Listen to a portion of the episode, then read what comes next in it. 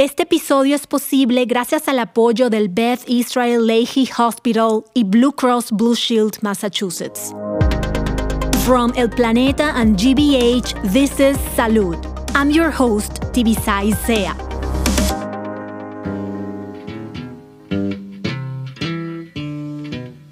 Un día, una mancha oscura apareció debajo de la uña del dedo gordo del pie de Bob Marley. El cantante jamaiquino no le dio mucha importancia porque pensó que se trataba de una herida que se había hecho jugando fútbol. Pero resultó ser un melanoma, un tipo de cáncer de piel. Y en 1981, la leyenda del reggae murió por metástasis cerebral. El legado de Bob Marley sigue vivo en sus canciones sobre amor, igualdad, paz y unidad.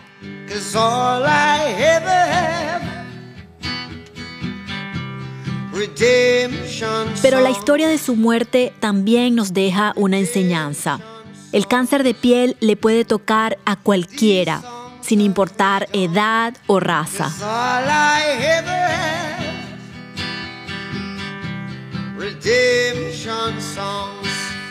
Hoy vamos a escuchar la historia de un venezolano que sobrevivió a un cáncer de piel. Soy Daniel Bernagui, yo soy doctor en ciencia política, profesor titular de la Universidad Simón Bolívar y sobreviviente de dos cánceres. El primer cáncer apareció cuando Daniel tenía 40 años. Fue un cáncer muy agresivo que crecía muy rápidamente. Bueno, la verdad que lo agarraron cuando ya mis expectativas de vida no eran muy largas, ¿no? Daniel pasó por un tratamiento fuerte de quimioterapia y afortunadamente sobrevivió. Y en algún momento me dijeron que sí, que había alguna posibilidad de que en el futuro yo tuviera otro cáncer primario. Pasaron ocho años desde que terminó el tratamiento y esta vez el cáncer reapareció tímidamente. Yo primero pensaba que era un granito, un barrito, lo cual me contentaba y yo pensaba para mí mismo que bueno, ya pisando casi los 50 años todavía era adolescente. Entonces Daniel se puso el mismo tratamiento que usaba normalmente para el acné. Y en eso yo estuve varias semanas, o sea, no estuve dos o tres días, sino ya yo sabía que ahí estaba pasando algo y y fue a la dermatólogo. La dermatóloga le hizo una biopsia, que es un examen que se hace para detectar tumores, y allí se comprobó lo que más temía. Y pues no resultó ningún barrito de la adolescencia ni nada de eso, sino un cáncer espinocelular. A partir de allí comenzó un viaje hacia la recuperación. Un proceso que puso a Daniel a reflexionar sobre la prevención y la importancia de prestar atención a lo que nos dice el cuerpo en este caso la piel. Estamos cubiertos de piel de pies a cabeza. Innumerables veces nos vemos al espejo, nos preocupa el paso del tiempo, en las arrugas y las ojeras. Pero ¿cuántas veces al mes o al año miras con detenimiento tus manchas y tus lunares? Quizá no lo suficiente. En este episodio hablaremos sobre el cáncer de la piel el órgano más grande del cuerpo y también el más vulnerable a los efectos dañinos de los rayos ultravioleta del sol. Bienvenidos a un nuevo episodio de Salud. Yo soy Tibisay Sea. El cáncer es la segunda causa de muerte en los Estados Unidos. Y aunque hay más de 100 tipos diferentes de cáncer, en esta ocasión nos vamos a concentrar en el cáncer de piel, uno de los más comunes en este país. Se estima que uno de cada cinco americanos desarrollarán cáncer de piel durante su vida, según la Academia Americana de Dermatología, y cada día mueren cerca de 20 personas por cáncer de piel. Pero en la mayoría de los casos, el cáncer de piel se puede prevenir. Pero primero hay que entender cómo se desarrolla. Y para esto entrevistamos a la doctora Elizabeth Buchbinder, especialista en el tratamiento de un cáncer de piel llamado melanoma. Ella también es profesora de la Escuela de Medicina de Harvard y trabaja para el Dana-Farber Cancer Institute.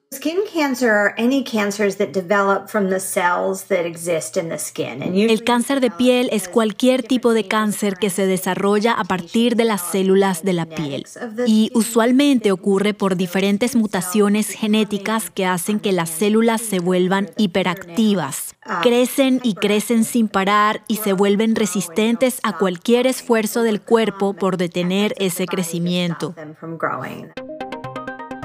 La doctora explica que hay tres tipos principales de cáncer de piel. Carcinoma vasocelular, carcinoma espinocelular y melanoma.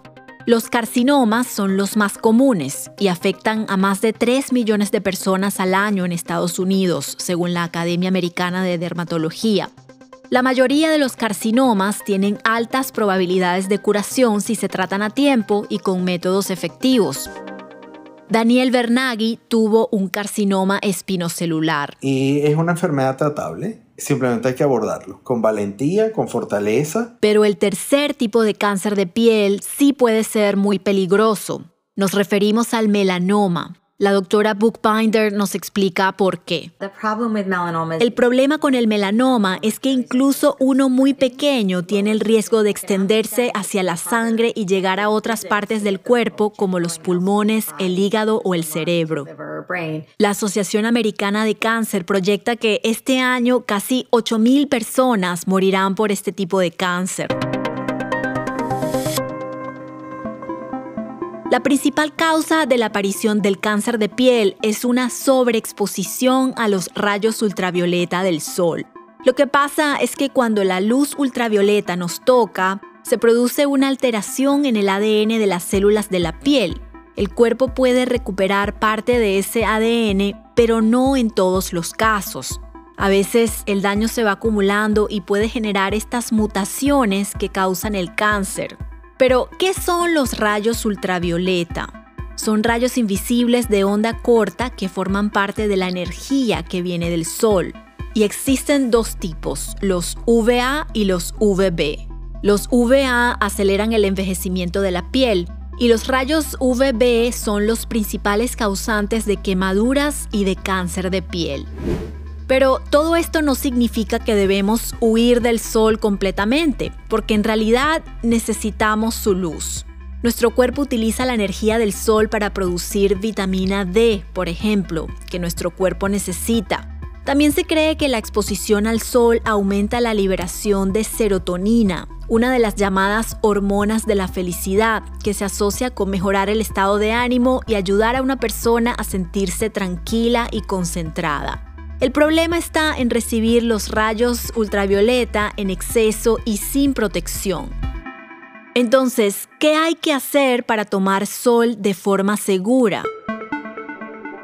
Para empezar, los dermatólogos recomiendan evitar exponernos especialmente entre las 11 de la mañana y las 4 de la tarde, cuando la influencia del sol es más directa. Hay la creencia de que solo debemos protegernos cuando vamos a la playa, pero la verdad es que los rayos UV pueden alcanzarnos en casi todas partes y durante todo el año, incluso en días nublados o lluviosos.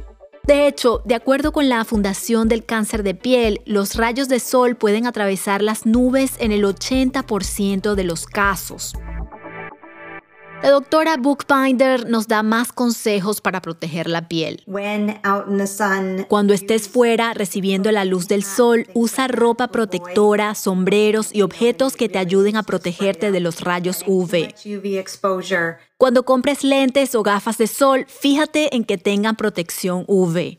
Hay apps que podemos descargar en nuestros teléfonos que nos pueden dar información sobre el índice UV o la intensidad de este tipo de rayos solares.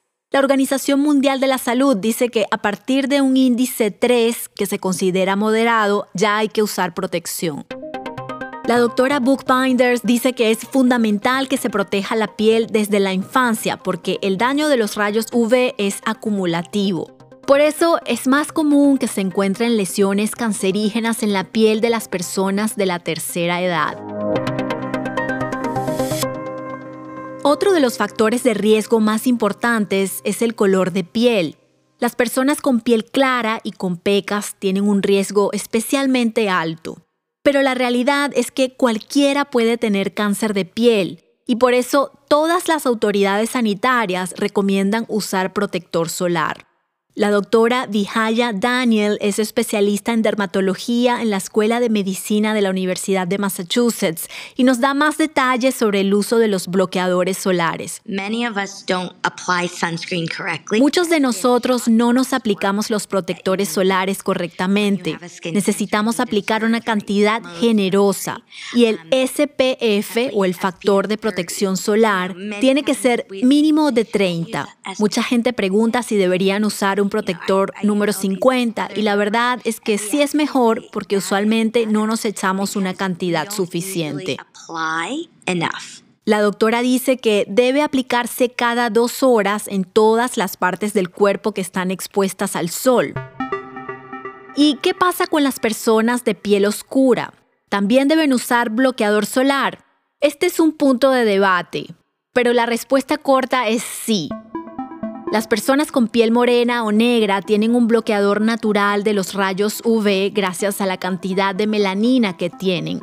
Mientras más melanina, el color de piel será más oscuro y la protección será mayor. Por eso, las personas de piel oscura necesitan más tiempo al sol para quemarse o para que la piel se ponga roja. Pero esto no significa inmunidad ante el cáncer de piel.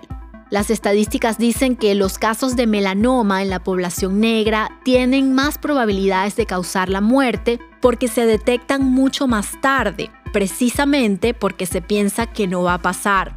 Pero muchos expertos exigen que se investigue más sobre el cáncer de piel en personas negras, ellos dicen que el tipo de cáncer de piel más común y mortal entre las personas negras aparece en las partes del cuerpo que reciben menos cantidad de sol, como las palmas de las manos y los pies, debajo de las uñas y dentro de la boca. Y que si el riesgo fuera tan alto, existiera una epidemia de cáncer de piel en África, donde hay muchísima exposición al sol y muy poca protección. Pero la respuesta de la mayoría de los expertos sigue siendo que es mejor prevenir que lamentar. Así que aconsejan que las personas morenas o negras también utilicen protectores solares. ¿Cómo afecta el cáncer de piel a los latinos? Los casos de melanoma en nuestra comunidad han aumentado en un 20% en las últimas dos décadas. Especialmente las mujeres latinas de menos de 50 años son más vulnerables porque nos gusta demasiado el sol. Pensamos que una piel bronceada es ideal, es sinónimo de juventud y diversión porque el bronceado significa un día sabroso de playa o la piscina nos hace ver bien. Y para conseguirlo es común el uso de aceites bronceadores, incluso caseros. Muy bonito para Instagram, pero muy feo para la pobre piel que está achicharrándose bajo el sol.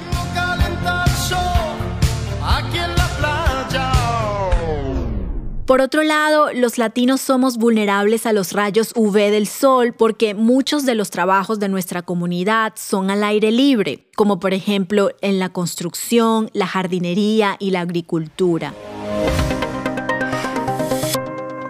Pero además del sol, hay otras fuentes artificiales y peligrosas de rayos UV como las camas bronceadoras, algunos tipos de láser y ciertos tipos de luces. Nunca me expuse particularmente al sol y cuál no fue mi sorpresa, que bueno, yo le he dedicado mi vida a la academia y en la universidad donde yo trabajo hay estas luces de tubos de halógeno. Bueno, resulta que eso es un agente cancerígeno. Daniel Bernaghi tiene la piel clara, que es más sensible a los efectos de los rayos UV. Pero además de esto, en su caso había otro factor que hizo que fuera más vulnerable al sufrir cáncer de piel. Sí, mis dos padres murieron de cáncer y realmente en mi caso ese fue el factor predominante, la genética de mis padres. La historia genética es tan relevante que es necesario que todos podamos conversar con nuestros padres o familiares para saber qué enfermedades han aparecido antes en la familia y así poder ser más proactivos. Hay otras circunstancias que aumentan el riesgo de padecer este tipo de cáncer. Por ejemplo, tener muchos lunares o verrugas. Hay que revisar con mucha atención todas las manchas que aparecen en la piel. En mi caso en particular fue exactamente igual a un barrito. Eso fue todo. O sea, Fue una lesión muy pequeña, pero que no se curaba. La oncóloga Elizabeth Bookbinder dice que en el caso de los carcinomas hay que fijarse si algún lunar se está volviendo más abultado o si hay irritación o cualquier cambio llamativo. En cuanto al melanoma, la doctora nos habla de la regla del ABCDE. La A es por una forma de aspecto anormal. La B se refiere a bordes irregulares. La C tiene que ver con un color irregular. Lunares que son muy oscuros o que tienen muchos colores en ellos. La D es si el diámetro es grande. Y la E es si el lunar está evolucionando o cambiando. La oncóloga recomienda que otra persona nos ayude a revisar toda la extensión de nuestra piel, porque muchas lesiones son muy pequeñas o aparecen en lugares que no nos podemos examinar nosotros mismos, como la espalda o la cabeza. De hecho, nos contó que hay programas para entrenar a peluqueros para alertar a sus clientes si ven algún lunar sospechoso. La doctora Bookbinder dice que los médicos de atención primaria también están entrenados para identificar las lesiones de este tipo de cáncer. Y lo ideal es que en cada chequeo anual se revise toda la piel. Pero lamentablemente hay muchos latinos que no tienen acceso a un seguro médico o que no tienen médico de cabecera. Después de una breve pausa comercial, conoceremos qué pasó con el tumor de Daniel Bernaghi y cómo fue su tratamiento.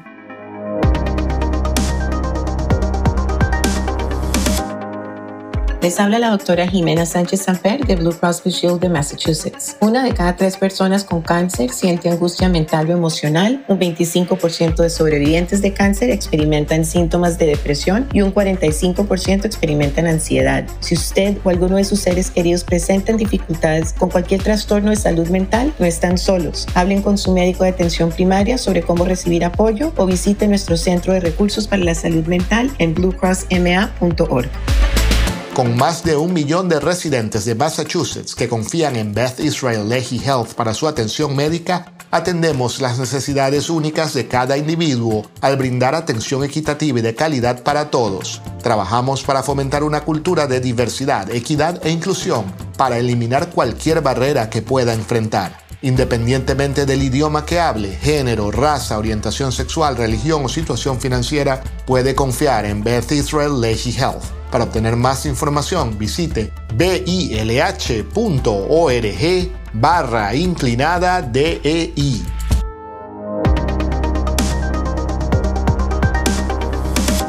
Estamos de vuelta con salud. La mayoría de los diferentes tipos de cáncer de piel son curables si se descubren a tiempo. Una vez que el dermatólogo o el oncólogo comprueban que se trata de una lesión maligna, se decide cuál es el mejor tratamiento y la elección dependerá de varios factores. Dos de ellos son el tipo de cáncer y el estadio, es decir, qué tan avanzado está. El tratamiento más común cuando se ha detectado temprano es la cirugía para tratar de eliminar las células cancerosas. La dermatóloga de Daniel Bernaghi decidió que este era el mejor tratamiento para eliminar el tumor que le había salido en la cara. Yo tuve una primera intervención que fue totalmente dermatológica. Fue perfecta, fue una maravilla, pero lamentablemente dejó bordes con cáncer. Por eso su dermatóloga decidió hacer una operación más compleja e invasiva para poder garantizar que el cáncer se eliminaría completamente. La operación fue un éxito. Desde el punto de vista oncológico, uno sale de la operación curada, es una operación curativa. Pero claro, el tema estético es otro asunto. Bueno, cuando uno sale de la cirugía, le retira el vendaje y uno ve por primera vez la herida, la magnitud de la herida, bueno, la verdad que es impresionante porque normalmente queda una cicatriz tan grande que puede desfigurar la zona. Quizá no todo el mundo, yo sí sentía que la gente que me conocía me veía y no sabía cómo reaccionar, no sabía qué decir, cómo decirlo. Traté de manejarlo psicológicamente lo mejor posible, pero vamos a decirlo así, en la soledad de la noche, cuando tú te vas a acostar y te dejas un momento en el espejo, o cuando tú te despiertas y te vas a ir a afeitar, eh, bueno, sí, la verdad que es un shock. Daniel dice que en su caso la recuperación de la piel duró aproximadamente un año y que no descarta la posibilidad de hacerse una cirugía plástica para mejorar el aspecto de la cicatriz. Además de la cirugía, hay otros tratamientos que se aplican cuando el cáncer de piel está en un estadio más avanzado. Por un lado están los tratamientos más conocidos como la radioterapia y la quimioterapia, pero hoy en día hay opciones más novedosas como la oncología de precisión. En este tipo de tratamiento se hace un estudio genético de las células cancerosas para desarrollar un tratamiento específico para cada caso. Para conocer más sobre esta alternativa, conversamos con la doctora Narjust Flores. Ella es oncóloga en el Brigham and Women's Hospital de Boston y profesora de la Escuela de Medicina de Harvard. La quimioterapia es como un martillo, tú tratas de abrir el candado con el martillo, entonces el candado se daña, se rompe, los efectos secundarios de la quimioterapia. La oncología de precisión, si el paciente tiene una mutación, podemos ponerlo en el tratamiento específico para esa mutación y es como una llave en el candado. Se abre, se trata el cáncer con mínimos efectos secundarios. Actualmente se utiliza esta opción para encoger y evitar el crecimiento de las células cancerosas del melanoma sin dañar el tejido sano. La inmunoterapia es otra opción para tratar el cáncer de piel. En este tratamiento se usan medicinas para ayudar a que el sistema inmunitario pueda reconocer y destruir las células cancerosas y proteger las células sanas. Afortunadamente, la ciencia sigue avanzando para mejorar los tratamientos disponibles. Y para saber más sobre qué podemos esperar en el futuro, visitamos al profesor Khalid Shah. Él es director del Centro de Células STEM e Inmunoterapia de la Escuela de Medicina de Harvard. Junto a su equipo, el profesor Shah está investigando el desarrollo de una vacuna contra el cáncer. Tomamos células vivas del tumor del paciente y las convertimos en células con capacidades terapéuticas. Podemos reinsertarlas en el cuerpo de la persona y pueden matar las células del tumor. Es una vacuna viva. Decimos que es una vacuna asesina. El profesor Shah dice que también tendría la capacidad de vacunar al paciente contra este tipo de mutación cancerígena para que no vuelva a crecer. El equipo de la Escuela de Medicina de Harvard espera que este tipo de vacunas puedan estar disponibles para todo tipo de cánceres. Y el sueño del profesor Shah es que sea accesible para todos los pacientes que la necesiten. Porque definitivamente el costo de los tratamientos contra el cáncer de piel y otro tipo de cánceres es un gran obstáculo para muchas personas, especialmente para los latinos. El grupo que es menos probable de tener seguro médico son los latinos. Sabemos que no tener seguro médico atrasa mucho el diagnóstico y también no tener seguro médico no proporciona a los pacientes con medidas que son preventivas o que pueden identificar al cáncer en etapa temprano. Pero incluso teniendo un seguro médico, muchos latinos evitan las visitas al médico de cabecera y mucho más al dermatólogo porque no pueden pagar las citas, porque no pueden faltar a sus trabajos o simplemente porque no saben los riesgos de descuidar la salud, como nos comenta la doctora Flores. El cáncer en los hispanos y los latinos todavía sigue siendo muy tabú y porque son tabú, entonces los pacientes no tienen la idea de que también los puede afectar y cuáles son los síntomas relacionados con un cáncer y el otro y atrasa el tiempo para el diagnóstico. Y lo que pasa es que el diagnóstico del cáncer de piel llega cuando la enfermedad está tan avanzada que les puede costar la vida. Una de las palabras que más asustan durante una cita médica es la palabra cáncer. Sin importar si se puede tratar o curar, saber que el cáncer está en nuestro cuerpo es una noticia muy fuerte que irremediablemente nos hace pensar en nuestra supervivencia. Y Daniel Bernaghi conoce muy bien esa sensación porque la vivió dos veces. El cáncer es una enfermedad donde el paciente tiene que hablar tiene que desahogarse, tiene que saber que dentro de su círculo más íntimo quizás va a tener que repetir muchas veces el cuento a quienes lo rodean, porque es la forma que tiene el paciente de drenar la angustia. O sea, uno comienza con un cierto estado de ánimo, luego el estado de ánimo comienza a bajar y uno necesita ayuda para volver a subir y, terminar el tratamiento, porque bueno, uno se siente muy mal. Hay quienes se apoyan en el humor, otros en la meditación, lo importante es buscar algo que te haga sentir mejor y con más fortaleza para afrontar esta odisea. Y si no te está pasando a ti, pero sí a un ser querido, busca ayuda igualmente. la sombra del cáncer oscurece también la vida de los que están alrededor del paciente. El cáncer de piel nos da ciertas ventajas para ganarle la batalla.